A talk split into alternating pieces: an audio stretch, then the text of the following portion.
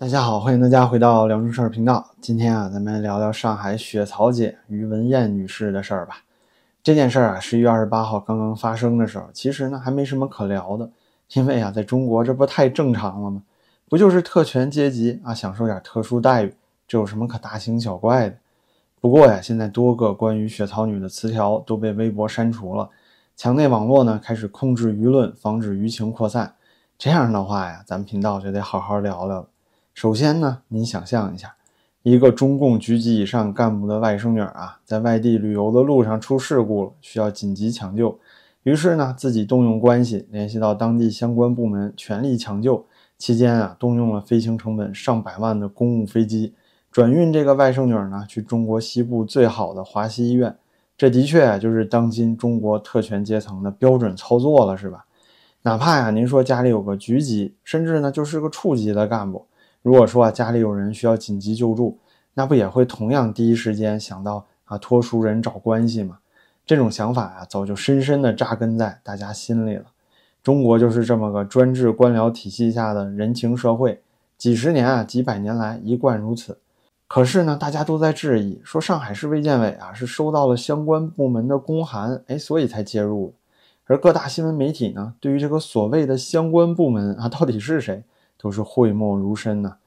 而且啊，能够一瞬间拿出一百六十万帮女儿转运，还在几个小时之内呢，如此高效的联系上了空中 ICU 通道，把飞机航线都给搞定了。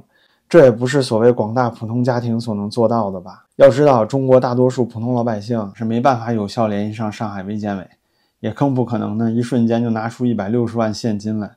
最近呢，还真有人去尝试，比如说啊，就有《齐鲁晚报》的记者打电话假扮成和血桃姐差不多的情况，询问上海市卫健委能不能协调救助、异地献血。结果呢，上海市卫健委回复啊是不管啊，需要本人呢在当地申请。还有人想办法申请公务飞机接病人跨省转院。搞笑的是呢，连电话号码他都找不着，问了医院的工作人员啊，这工作人员也说不清楚。更多类似的尝试啊，咱就不赘述。最近网上和微博里有很多，您可以自己搜来看看。总之呢，这血槽姐不是什么普通家庭，特权和关系啊，绝对是动用了，这没得洗。然而呢，要说到出公函又得花钱，这也说明了是这不是什么有能量的大人物。因为大人物要办这些事儿啊，确实一个电话就够，根本不需要花钱出公函什么的，留下这么多痕迹，这不是留人画饼吗？甚至啊，根本不需要本人露面，一个秘书就能把这些事儿都给办了。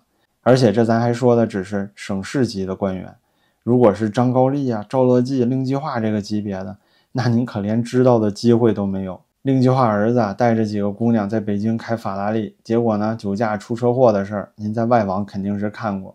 而令计划现在在秦城都住了快十年了，可您在墙内能找到什么相关的消息吗？当初啊，薄熙来要不是因为王立军亡命逃窜到美国大使馆，被一尊抓住把柄连根拔起啊！那他老婆古开来谋害英国商人的事儿，是不是也能不了了之呢？如果说啊，这血桃姐的小姑姑是政治局委员，哪怕就是个人大常委，那么这个事件啊，根本就会变得空洞且无聊，因为在中国这就是正常生态。赵家人不就那么牛逼吗？公权力就是要私用、滥用，随便他怎么用，老百姓啊，不仅无权过问，甚至都无从知晓。偶尔呢，会有那么个脑残的，比如说把奔驰大 G 啊开到故宫里的傻妞，被公众舆论给推到风口浪尖了。可是啊，网友们一查，查来查去，最后查到政协主席红衣带何长工身上了，那这事儿不就立刻烟消云散了吗？当初啊，三鹿奶粉事件被问责的官员，毒疫苗事件被问责的官员，也都在之后步步高升了吗？最近啊，就连李克强曾经因为郑州啊严重水灾事故而问责过的官员们。也都一个一个复出了。当初那个市长，现在还摇身一变变成省委常委了。这市级领导都变省级了，您说厉不厉害？这就是我之前跟您说的，什么东北啊，塌个体育馆有什么事儿啊？根本没有领导会被问责呀。而咱们老百姓啊，是韭菜啊，朋友们，那是不配在墙内谈论赵家人的。说到这个上海血槽女呢，这应该就是个家里有点钱、亲戚有点人脉的一般人罢了。哪怕他要再有多那么一点权势啊，他们家这点破事儿也不至于说传到街头巷尾，人尽皆知，让韭菜们议论。这里面呢，有不少人都是阿 Q 心态，真的在乎医疗和权力不公平，那眼前的事儿怎么看不到呢？高干病房、巨额的中共老干部医疗保健支出、区域医疗资源的不平等，还有顽固的医疗保险双轨制，这哪一样拿出来不够大家鞭笞个一年两年呢？哪个弊病不是迫在眉睫需要改革呢？然而啊，我看到这次的讨论，居然没有人提这些事儿，全都是死死抓住于小姐这一家人不放。那不用配音啊，我也能听见大家想质问的是什么啊？你这个小小的汽车司机的女儿，这么一个银行职员啊，你也配姓赵？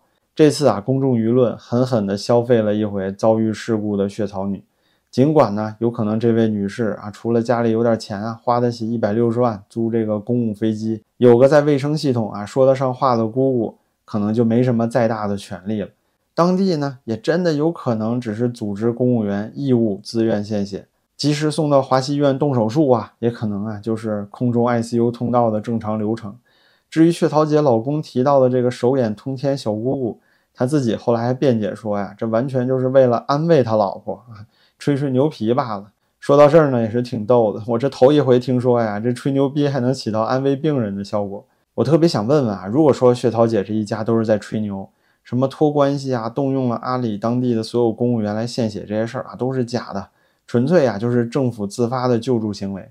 那么他们一家啊发这种吹牛视频上网，引起一场这么大的舆论风波，算不算造谣生事、寻衅滋事呢？这对社会已经造成不良影响了。当初啊，李文亮说的是实话，都被当成造谣者训诫了。疫情三年呢，中国政府行政处罚甚至是刑事拘留的所谓造谣者也都不计其数。可是啊，这个血桃姐怎么没人管了呢？难道有关部门不应该找他们家至少问问话吗？啊，训诫一下也是应该的吧？原来啊，这所谓的造谣犯法，指的就是吹哨人的行为犯法是吧？事到如今呢，不仅仅是这造谣生事的血桃姐一家不去处理。反而啊，先来封网友的嘴，这让我想起啊，那个开奔驰大 G 进故宫的何长工孙媳妇儿，还有后来的北极鲶鱼啊、周公子啊，这些人啊，吹完牛逼之后都没什么事儿。明明呢，他们最后也澄清了，说自己是吹牛啊，撇开关系嘛，说家里啊其实也没什么钱，没那么大势力。官方呢也都声称是调查了，是吧？结果都是敷衍了事，不欢而散，为合集体的利益吧？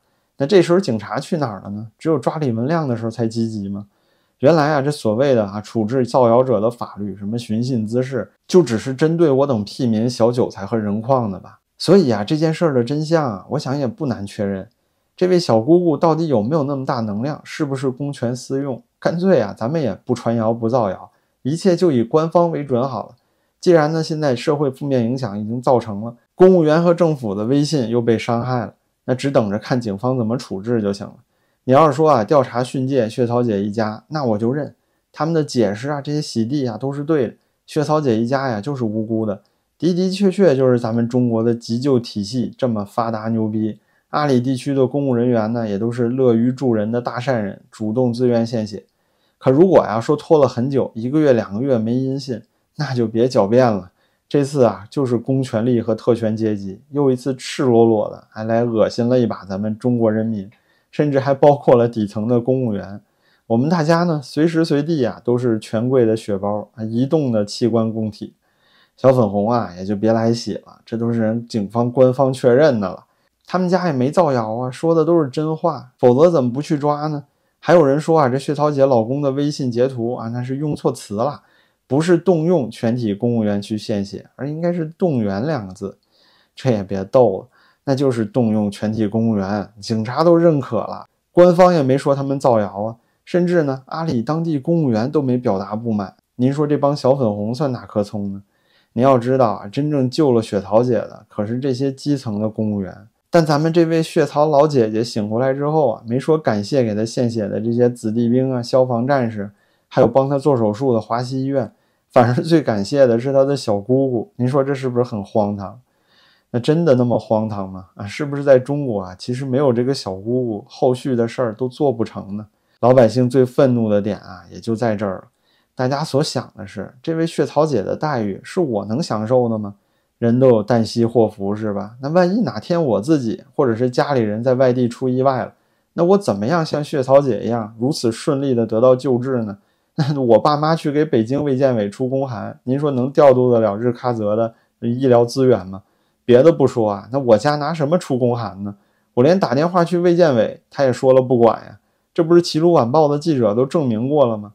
而大家更憎恶的是谁呢？其实也不是血草姐，而就是这位神通广大的小姑姑。这位小姑姑呀，代表的就是社会上的不公平。而我们对于这种中国特色的不公平呢，是无能为力的。我看到有人说啊，以权谋私和富人用财力去占用穷人资源是不一样的。花钱买优待呢，这钱是自己的，没什么可说的。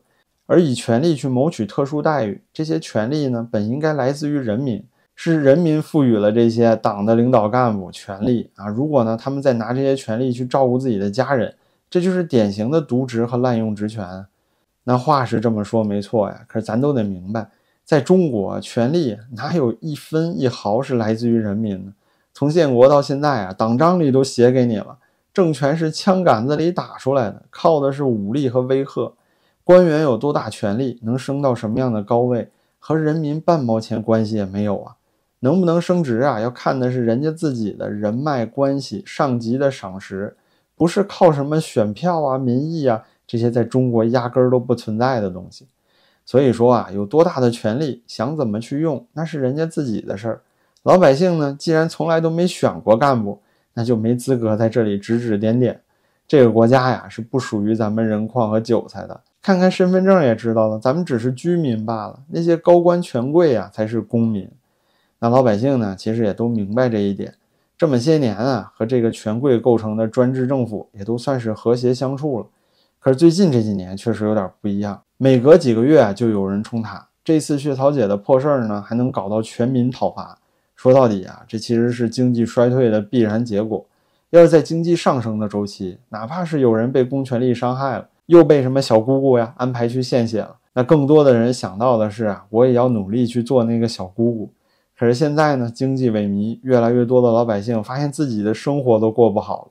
不管是再拼命努力的九九六，都看不到任何阶级跃迁的可能。成为小姑姑的路呢，这都已经快堵死了。您没看见中国过去这一周考公务员的人数都超过三百万了，历史新高啊！所以啊，再出点什么事儿，哪怕是像血桃姐这种小破事儿。都能引发舆情的激烈反弹，这就是因为越来越多的老百姓都处在绝望当中。